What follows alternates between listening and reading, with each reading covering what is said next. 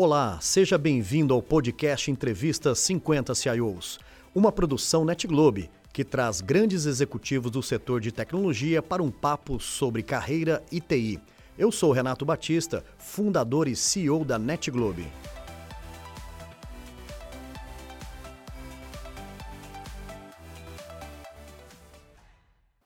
Pessoal, produzir o programa por trás da TI, juntamente com as entrevistas 50 CIOs, tem sido um grande presente. Conhecer pessoas e principalmente as suas histórias. Histórias que nos deixam marcados por passagens, por grandes insights. E o meu entrevistado de hoje é o Rodrigo Goslin. Goslin, um prazer poder te receber aqui na Net Globe. Meu muito obrigado. Renato, eu que agradeço pelo convite. Tão importante para mim poder fazer parte dessa iniciativa, esse projeto maravilhoso para conhecer o lado humano dos colegas e de pessoas importantes na área de tecnologia. De novo, obrigado pelo convite. Muito legal. Rodrigo, a gente adora começar o nosso bate-papo falando de essência, falando um pouco de família, falando principalmente daquelas pessoas que nos inspiraram para chegarmos até aqui. E, obviamente, que nós vamos passar pela infância, falar de familiares, daquelas pessoas extremamente importantes. Você nasceu em Cruzeiro e nós estávamos dizendo aqui que Cruzeiro é uma cidade importante para a história do nosso país, né? É, o que vem da sua lembrança ali de Cruzeiro, um pouquinho do início da sua jornada? Cruzeiro é curioso, né? Porque eu nasci em Cruzeiro porque a minha mãe, na época, morava no Rio, meu pai era de Cruzeiro, então ficou um ponto onde meu avô, por muito tempo, trabalhou em Itatiaia, foi diretor do, do Parque Nacional de Itatiaia por um tempo. Olha que legal. Então, Cruzeiro ficou um ponto de encontro, assim. Então, meus pais casaram, é, nasci em Cruzeiro, pouco depois meu pai veio transferido para São Paulo, veio trabalhar no metrô, trabalhou, fez a carreira toda no metrô em operações. No, no final da carreira, um pouco antes de aposentar, ele mudou um pouco para marketing, mas foi um pouco aí do, do como a gente surgiu, né? Eu nasci lá, na sequência eu te, tenho duas irmãs, elas nasceram um pouquinho depois, diferença de um ano, dois anos para cada um de nós. Uma família simples, viemos para São Paulo muito cedo é, e cresci em São Paulo isso por um tempo, daqui a pouco conto como eu acabei conhecendo boa parte do Brasil também na minha jornada profissional. Muito legal. É, são essas histórias e essas pérolas né, da, da, das passagens que temos que é muito legal. E eu, eu sei que você teve um momento muito marcante na sua vida, né? Filho de metroviário, né? E, e o metrô tem muita questão de segurança, né? De controle. E você fez uma visita né, no centro de controle de operações né, do metrô. E parece que ali o Rodrigo Goslin viu que tinha algo que brilhou os olhos, né? Como que foi essa paixão, né, um pouco pela tecnologia, por esse mundo, né, é, operacional? Não, bacana. O Centro de Controle e Operação do Metrô fica até perto do AC Camargo, que é onde eu estou hoje, né? É, quando eu fui bem novo para lá, tem uma sala escura, uma sala negra de controle, e vai, começo dos anos 80, assim, luzes brilhando, um, um cheiro muito característico de, da época do CPD. É. Aí fui lá, vi, uh, a gente estava até brincando, cartões perfurados, programações, monitores ainda aquele fósforo verde. Então eu achei aquele negócio sensacional. Você olhar para aquela tela, olhar para aqueles monitores e ver como que se comportava aquilo que gerava tanto impacto na vida das pessoas eu sei que eu saí de lá um pouco tempo depois, comecei a me interessar em programação, pedi um computador para meu pai e ganhei um TK-85. Olha só. E o TK-85, para quem é dessa época, vinha acompanhado, tinha que comprar um, um gravador, um Panasonic ou National RD2222 e usava para fazer programação, usava para aprender, usava para jogar também. Muito é uma é uma conexão muito bacana para mim, traz boas memórias. É. E, e uma época, né, Rodrigo, que fica na nossa lembrança porque tudo era muito difícil, né? Ou seja, ter o TK-85 era um grande privilégio, como você teve, mas principalmente né, a, a, os, o início né, das, pequenas, das primeiras programações, né, dos recursos iniciais. Quando foi que você começou a ver que a tecnologia, a informação, né, a TI, hoje, poderia ser de fato algo que te levaria uh, como uma profissão? Quando você se viu ali numa situação uh, de, eu acho que isso daqui vai dar certo. É, essa é uma história boa também, né? É, cresci em São Paulo, como eu estava falando, e tinha até essa relação com tecnologia, era uma relação de estudante e meio autodidata. Na época da minha escola não tinha processo, fui aprendendo sozinho. Então, seja no TK85, seja no Expert. Então, para desenvolver jogo, sempre muito esse lado mais lúdico. Entrei na faculdade, é, fui fazer Escola Superior de Propaganda e Marketing, Administração me especializei em marketing. Então você fez SPM? Fiz SPM. Olha Esse só. é um mundo curioso, né? Olha Daí, só. Mas no meu terceiro ano, eu entrei na Anderson Consulting, hoje Accenture. E comecei, na minha visão, é, poxa, vou entender processos, não sei o que, vai servir para minha vida em marketing. Primeiro projeto que eu peguei, tem que construir um help para um sistema de administração de vasilhames. Poxa, como que eu vou fazer esse processo, né? Então foi muito bacana, tive a ajuda de muita gente, estudei bastante para começar a construir e fui me apaixonando por tecnologia. Fui me apaixonando pelo processo de desenvolvimento, novas linguagens e por aí vai. Então, desse lado da visão do processo com a visão técnica, foi quando a gente estava, o mercado estava saindo da reengenharia, aquela onda de reengenharia, estava entrando naquela onda de sistemas integrados, ERPs. Então foi nesse ponto que eu falei, poxa, isso aqui é bacana, eu gosto disso. E o processo para entender e conseguir interagir com as pessoas e contar e traduzir, eu vi que isso para mim era muito interessante. Conseguia casar a visão do processo, conseguia casar a tecnologia e conseguia casar com o fator humano, de como explicar, chegar no consenso, aprender com as pessoas.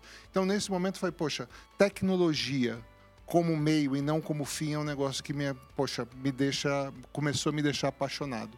E foi nisso que eu comecei a desenhar minha carreira. É. E o interessante da sua carreira, uma carreira muito bonita, que a gente vai conhecer mais ainda em detalhes agora, você ficou 15 anos do lado que a gente chama do lado de cá do balcão, né? Ou seja, servindo, uma carreira executiva, numa grande consultoria que hoje, como você comentou, Accenture.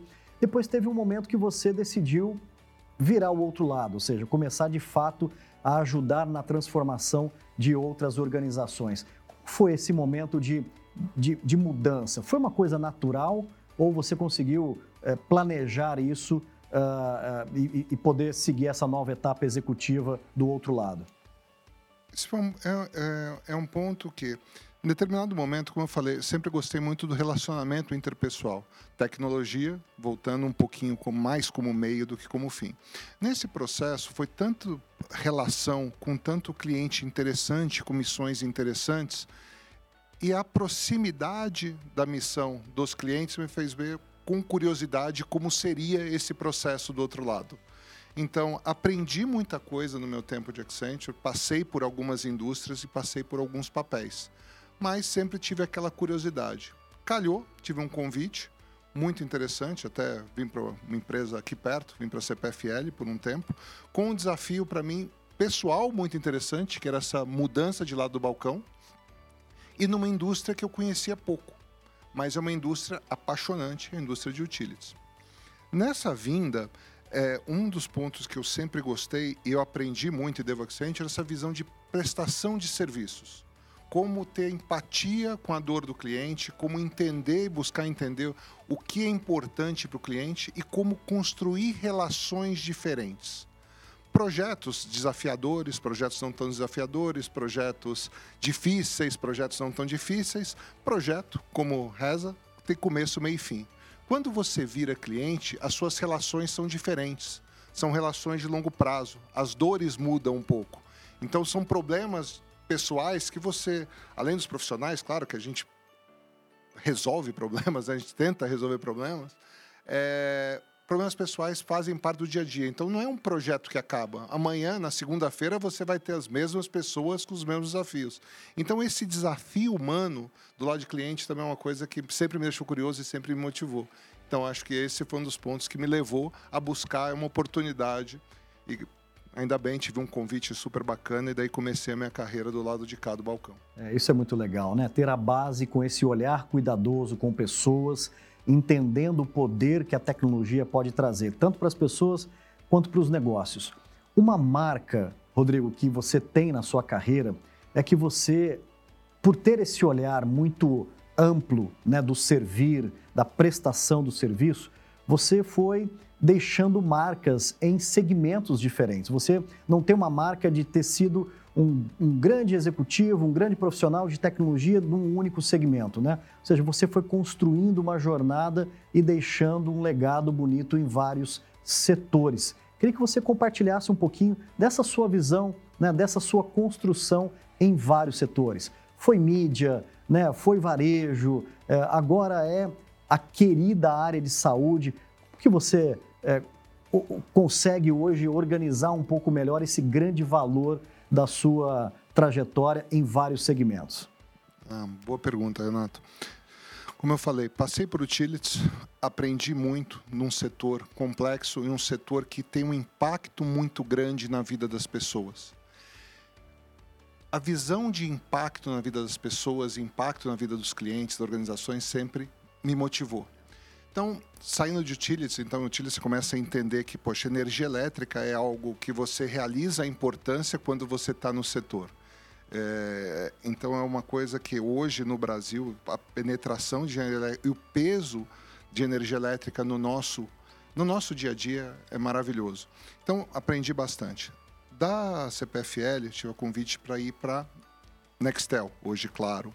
Na Nextel, também um processo de comunicação. Então, quando eu cheguei na Nextel, tinha um lado bacana, que era a comunicação sem limites da época. Então, era um processo que você ajudava a ter uma comunicação, aproximava muitas pessoas, as propagandas da Nextel brilhantes na época, de como a aproximação é importante. Isso foi muito, muito bacana nesse processo de construção da minha carreira profissional. Então a gente passou por um lado onde a gente fez, estava trabalhando na transição do Aiden, do rádio, para uma transição onde o mundo estava caminhando. O iPhone tinha surgido, ou a, a, parte de apps, a parte do 3G, depois 4G, hoje já estamos no 5. Então foi um lado de construção importante, olhando para as pessoas. A Nextel tinha muito esse olhar para o cliente, um olhar bacana. Para o cliente e para o colaborador. Isso era muito interessante na Nextel. Seguindo uma carreira onde eu foquei muito em projetos e relacionamento com a área usuária, acho que esse é um histórico de ter relacionamento e entrega, combinando os dois lados, eu tive o convite para ir para a mídia, fui para a editora Globo. Também a Globo, uma marca super presente, uma história maravilhosa dentro do Brasil e fora também. Então, um lado de aproximação, de levar conteúdo para as pessoas, de como. Porque conteúdo Hoje você recebe conteúdo de várias formas em qualquer lugar que você esteja. E não é de forma pejorativa. Obviamente tem um desafio grande de como a gente filtrar conteúdo. E uma empresa séria faz isso muito bem, de curadoria do conteúdo, de separação e de dar a análise em cima da notícia, Perfeito. em cima do conteúdo. É. Então, a gente recebe conteúdo de todas as formas. E a gente, às vezes, precisa de ajuda para direcionar qual conteúdo a gente consome. Nosso tempo é valioso. Então, isso também, olhando para o impacto das pessoas, muito bacana. Eu fui para a mídia impressa, então então, uma das experiências que eu tenho de infância e que fui crescendo também é o toque do papel, o toque do jornal, aquele ritual de chegar ao jornal num dia durante a semana ou no fim de semana, abrir, pegar, separar a briga, quem pode pegar o jornal é primeiro. É verdade, é. Então, é, foi um negócio que foi bacana. E eu tive a oportunidade de participar de uma transição importante que foi a gente tinha tem a mentalidade ainda, né? Nossa geração ainda tem a mentalidade da edição do horário do jornal, do horário da novela, a edição da revista. E hoje o conteúdo é um conteúdo que serve a pessoa, ela consome na forma que ela acha interessante, que convém para ela. Então o conteúdo não é mais linear é um conteúdo que em qualquer lugar, em qualquer momento, a pessoa consome. Meus filhos hoje não têm a dificuldade de entender. Poxa, o conteúdo está ali, ele pode consumir. Futebol, eventos ao vivo é um pouco diferente, é. ainda bem, vai continuar sendo. É. Ótimo. Mas, por outro lado, isso tem um lado de transição no consumo das pessoas. Então, parte da digitalização, de criar produtos novos, produtos digitais, eu tive a oportunidade de participar isso, participar desse processo, para mim foi brilhante. Da Globo, tive o convite para ir para o varejo. E também, amarrando em pessoas, fui para Via Varejo, um gigante, onde a Casas Bahia, parte integrante da Via Varejo, que fez tanta diferença na vida das pessoas. Muitas pessoas passaram por um processo de fazer aquisição do primeiro eletrodoméstico pelas Casas Bahia. Então, tem uma participação muito, muito relevante também. Então, isso é até uma coisa que me motivou no desafio para a Via Varejo, de como viabilizar sonhos. E na época falava muito isso. A Via se tornou um caminho de, de aquisição para olhar para o cliente e falar, poxa, do jeito que ele quer, onde ele quer, da forma que ele quer. Então, tem um lado humano muito importante também. E por fim, hoje, por fim não, espero que não por fim, claro, mas chegando hoje, no mundo da saúde, no AC Camargo, onde o propósito da instituição me tocou de uma forma muito muito bacana de olhar o quanto temos espaço, temos desafios na saúde, como temos esse desafio do ponto de vista de tecnologia, como trazer facilidade para o paciente, para o médico, para todo o ecossistema de saúde. A gente está falando um pouquinho, né? E uma frase que eu guardo muito é onde a saúde é uma das poucas indústrias, se não a única, que o tempo vale mais que dinheiro. E tecnologia tem um papel muito importante nisso. Então, é um dos pontos que hoje me motiva de uma forma absurda. Rodrigo Gosling, olha, apreciando aqui a trajetória da sua, da sua carreira, né? a palavra que vem e deixa muito marcada é que você é uma pessoa muito movida a propósito. Né? Ou seja, o desafio profissional tem que estar muito alinhado com os seus valores, né? muito alinhado àquilo que você de fato tem a, a, a consciência e principalmente a capacidade de ajudar a transformar, a, a, a, deixar uma marca, né? que aquilo é possível ser realizado, né? o realizado o sonho da pessoa ou uma, uma vida com mais qualidade de vida ou a saúde melhor da pessoa. Acho que isso é uma, é, é, é uma marca muito bonita que você tem. Queria registrar aqui, observando né, a sua trajetória. Rodrigo, nós estamos vivendo um momento onde a tecnologia né, é, não é mais o futuro. Ela é um grande presente nos negócios das nossas vidas. E nós temos uma geração vindo, uma geração onde nós vamos abrir né, espaço para que elas possam é, ser servidas ali pela tecnologia, mas daqui para frente, né, esses jovens vão ser o, os futuros profissionais desse setor, vão consumir esse serviço. Vamos dialogar um pouquinho para essa, essas novas gerações, né? ou seja, um garoto que esteja prospectando entrar na tecnologia agora, né? qual mensagem, quais dicas, ou principalmente né, a, a sua experiência, o que você deixaria como um, um, uma visão para esses jovens que estão entrando na TI agora? Falei um pouquinho da minha carreira e acho que esse apetite por aprendizado é importante. É, tem um lado de quanto você aprende e de forma abrangente, não aprender uma tecnologia. Esse apetite por aprendizado eu acho que faz diferença.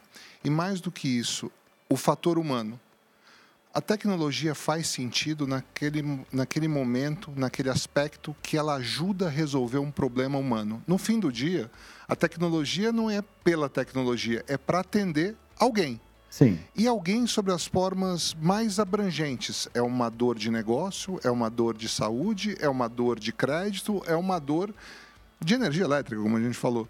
Então, como a gente viabiliza a resolução de problemas de uma pessoa? No fim do dia, é a pessoa que está ali.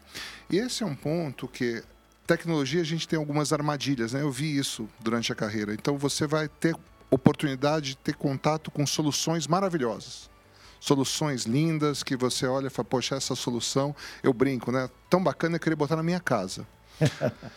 Mas uma hora que você olha e foca tanto na solução, você deixa de olhar o problema que foi resolvido ou os desdobramentos de novos problemas que não existiam antes dessa outra solução. Então, esse espírito de olhar sempre para o problema, não é que nunca vai estar resolvido, vai mudar, porque a pessoa está lá, tem aspirações diferentes, tem necessidades diferentes, e a partir do momento que surge um novo, uma nova solução, aquele problema perde prioridade ou muda um pouco o foco, ela vai aparecer outro.